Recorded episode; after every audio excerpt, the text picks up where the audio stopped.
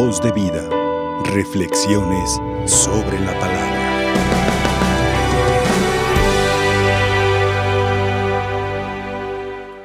Y vamos a abrir el nacimiento de nuestro corazón para que llegue Jesús. Hoy la palabra nos habla de dos banquetes. El profeta Isaías nos dice, en aquel día, ¿cuál día? Aquel día que nos presentemos ante el Señor, el día que recurramos todos a entregar cuentas, pero dice, nos preparará un banquete, banquete donde no habrá llanto, donde no habrá lágrimas, donde no habrá dolor, donde no habrá angustia. Es el banquete ya que nos espera, el que ha venido el Señor a invitarnos a aquel banquete. Y nos dice Isaías, y Él destruirá la muerte para siempre. Nos dijo ahí la palabra. Destruirá la muerte para siempre. Grabémonos esto. Hoy vemos en el Evangelio que cuando Jesús sube al monte, que siempre acostumbraba a hacer oración, le llevan ahí tanta gente, enfermos de todos, tullidos, ciegos, mudos, sordomudos, lisiados de todas las enfermedades y dolencias.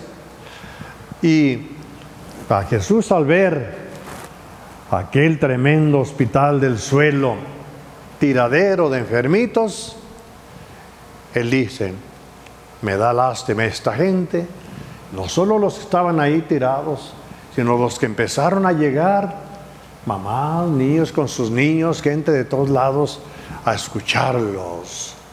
Algo ofrecía Jesús, algo muy valioso tenía Jesús, que tanta gente se acercaba a él.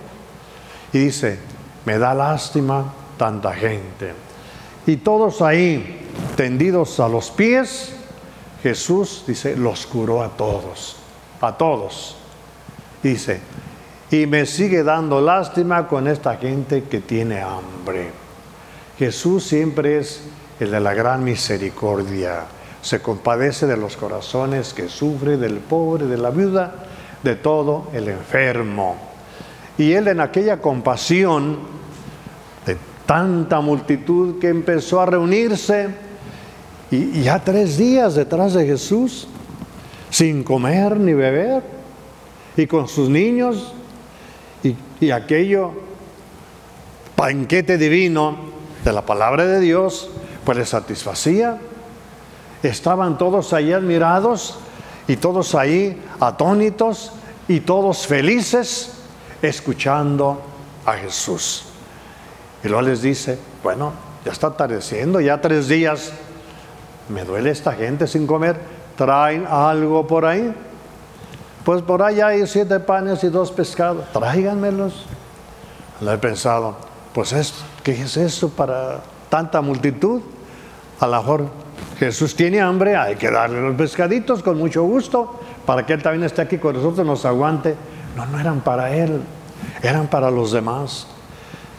Jesús celebra los ojos al cielo, bendice aquellos peces y pescaditos poquitos y los empieza a distribuir a los discípulos y no se terminaban los discípulos a la gente. Más de siete mil personas, imagínense, imaginen aquella multitud y todos comieron hasta saciarse y sobró más de con lo que empezaron. Sobraron doce canastos Empezaron con siete pescaditos y dos, siete panes, siete pescaditos, dos panes ahí, miserables. Pues mis hermanos, así es Jesús. Hoy en estos tiempos, yo creo que también Jesús sin duda alguna nos dice, me da lástima esta gente, le da lástima esta gente. Tantos tendidos en hospitales, en casitas, con estas pandemias, con estas violencias, con estos masacres, con estas tumbas familiares en vida donde avientan cadáveres por mil, por montones. De... Me da lástima esta gente. Ustedes creen que no, Jesús. Y la Santísima Virgen también, que es madre. Y Jesús la deja como madre, madre, ahí tienes a tus hijos, hijos, ahí tienen a su madre, no están solos. Me da lástima esta gente. Y nosotros, mis hermanos, teniendo tan buen Salvador que viene con nosotros, que ahora Él es el que viene a ponerse a nuestros pies. Ahí tendieron los enfermos y todos a los pies de Jesús y los sanó. Ahora el bien viene y se pone a nuestros pies para sanarnos desde los pies hasta la cabeza. Pero, mis hermanos, habemos tantos con la mente y el corazón tan embotado como dice la palabra de Dios, el Evangelio dice, la mente y el corazón embotado, que en lugar de recurrir a Jesús, ¿cuántos ustedes conocerán?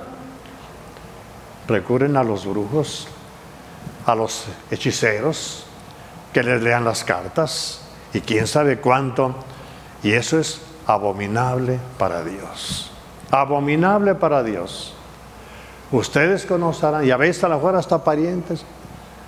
Y vean, Levítico 18:9, Dios prohíbe todas esas acciones y nuestro mundo se ha llenado de supersticiones en lugar de acudir al buen pastor, al buen pastor que cuida de sus ovejas y da el alimento y el alimento de la Eucaristía que da la salud de cuerpo y alma, recurren a tantas, tantas tonterías. Y nos dice aquí,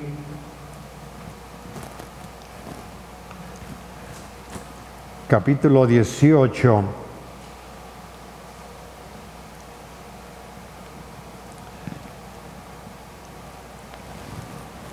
A ver. 18, 9, sí. Tu Dios te da. No imites las costumbres perversas de aquellos pueblos.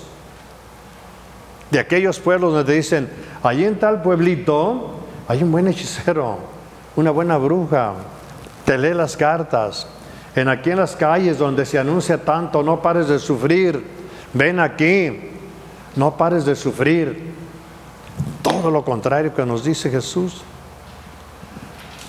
Toma tu cruz. No quieres sufrir, ven conmigo, yo te ayudo, nos dice Jesús. Pero quiero leerles todavía aquí. Deuteronomio 18, 9 y siguientes. Dice, que nadie haga pasar a su hijo o a su hija por el fuego. Eran costumbres antiguas. Sacrificar a los hijos, a los hijos, quemarlos. Quemarlos para sanar la familia, para agradar a los dioses falsos. Que nadie practique encantamientos o consulte a los astros. Encantamientos Vénganse conmigo si tú tienes algún problema con tu esposo, con tu esposa, yo te hago que no te deje, que se siga enamorando de ti, que te tienes por ahí alguna querida, algún querido, se postrará a tus pies. Encantamientos perversos de dioses falsos, de ídolos, donde Satanás está trabajando. Encantamientos a los astros. Mis hermanitos, los astros ni siquiera son conscientes que existen ellos, pedirán a Dios por ti. Ni siquiera ellos son conscientes. Son materia que andan en el universo. ¿Qué más nos dice la palabra de Dios? No, yo estoy inventando. Que no haya brujos ni hechiceros. Que no se halle a nadie que se dedique a supersticiones o consulte espíritus ¿Cuántas supersticiones? Aún en las escuelas que juegan que con la Ouija y que al Charlie Charlie, quién sabe cuántas ondas traen por ahí de tonterías desde las escuelas. ¿Qué están aprendiendo?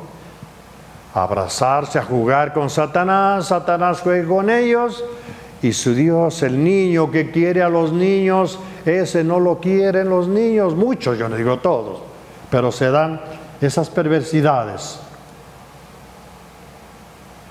Que nadie consulte a los espíritus. Que venga por allá a ver si habla, que será mi pariente. Los espíritus no contestan, contesta Satanás en nombre de. Satanás es el que contesta.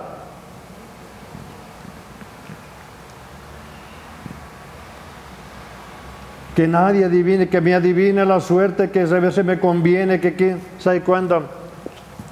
¿Sabes quién te adivina? El libro divino es el que te adivina. El libro divino. Que en lugar de que te vayan a leer las cartas, que te lean la carta de Dios, la palabra de Dios. Allí en las cartas encuentras la consulta de Satanás Aquí en el libro encuentras la consulta de Cristo y encuentras a Cristo mismo. Encuentras a Cristo vivo, que se duele de todas las dolencias. Él sí, acabamos de ver el Evangelio. Él sí, de veritas, y te invita y te sana, no consultando a los muertos, y más los que adoran que dice que la santa muerte.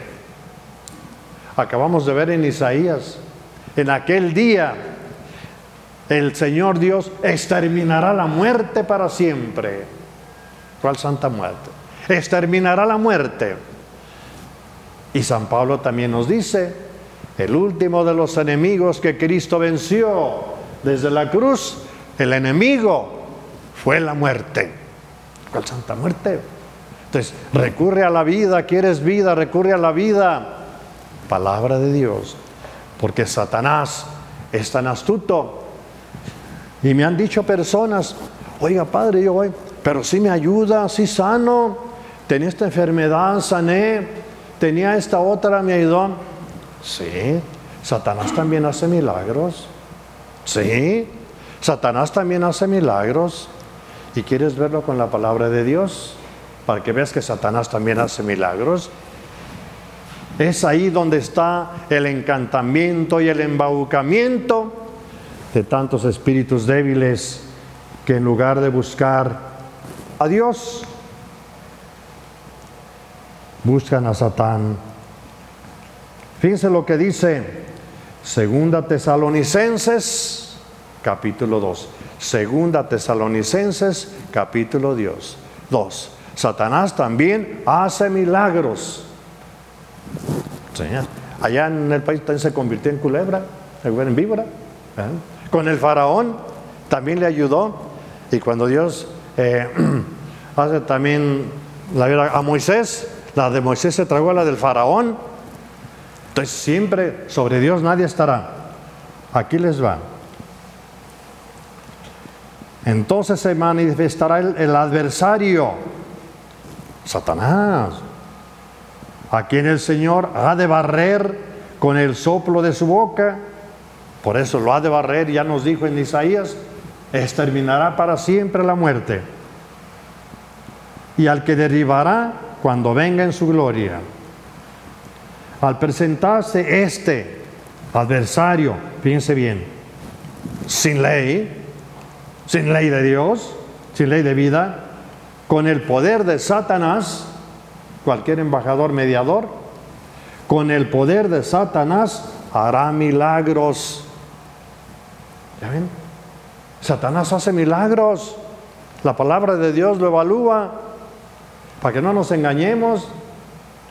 Por esto los brujos y etcétera, pues tienen la figura de Cristo y imagencitas, sí, pero ¿qué? Para decirle, tú te quedas atrás, tenemos primero Satanás y a la gente le embaucan.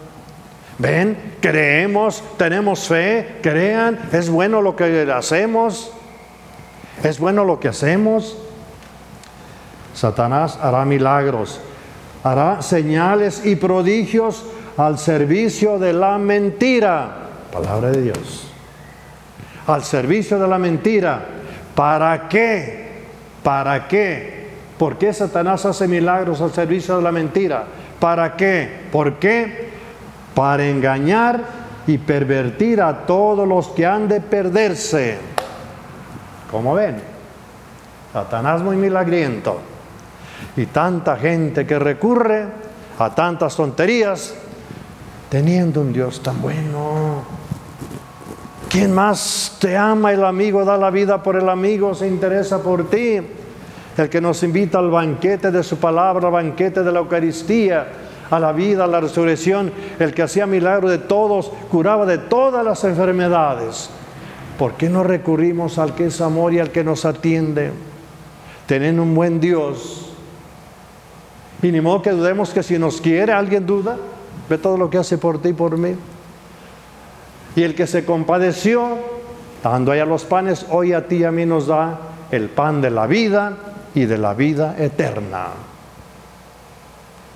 Si aquella persona que tocaba el manto de Cristo sanaba aquella mujer, si tú tocas el cuerpo de Cristo y te toca tu corazón, te va a sanar si tienes fe.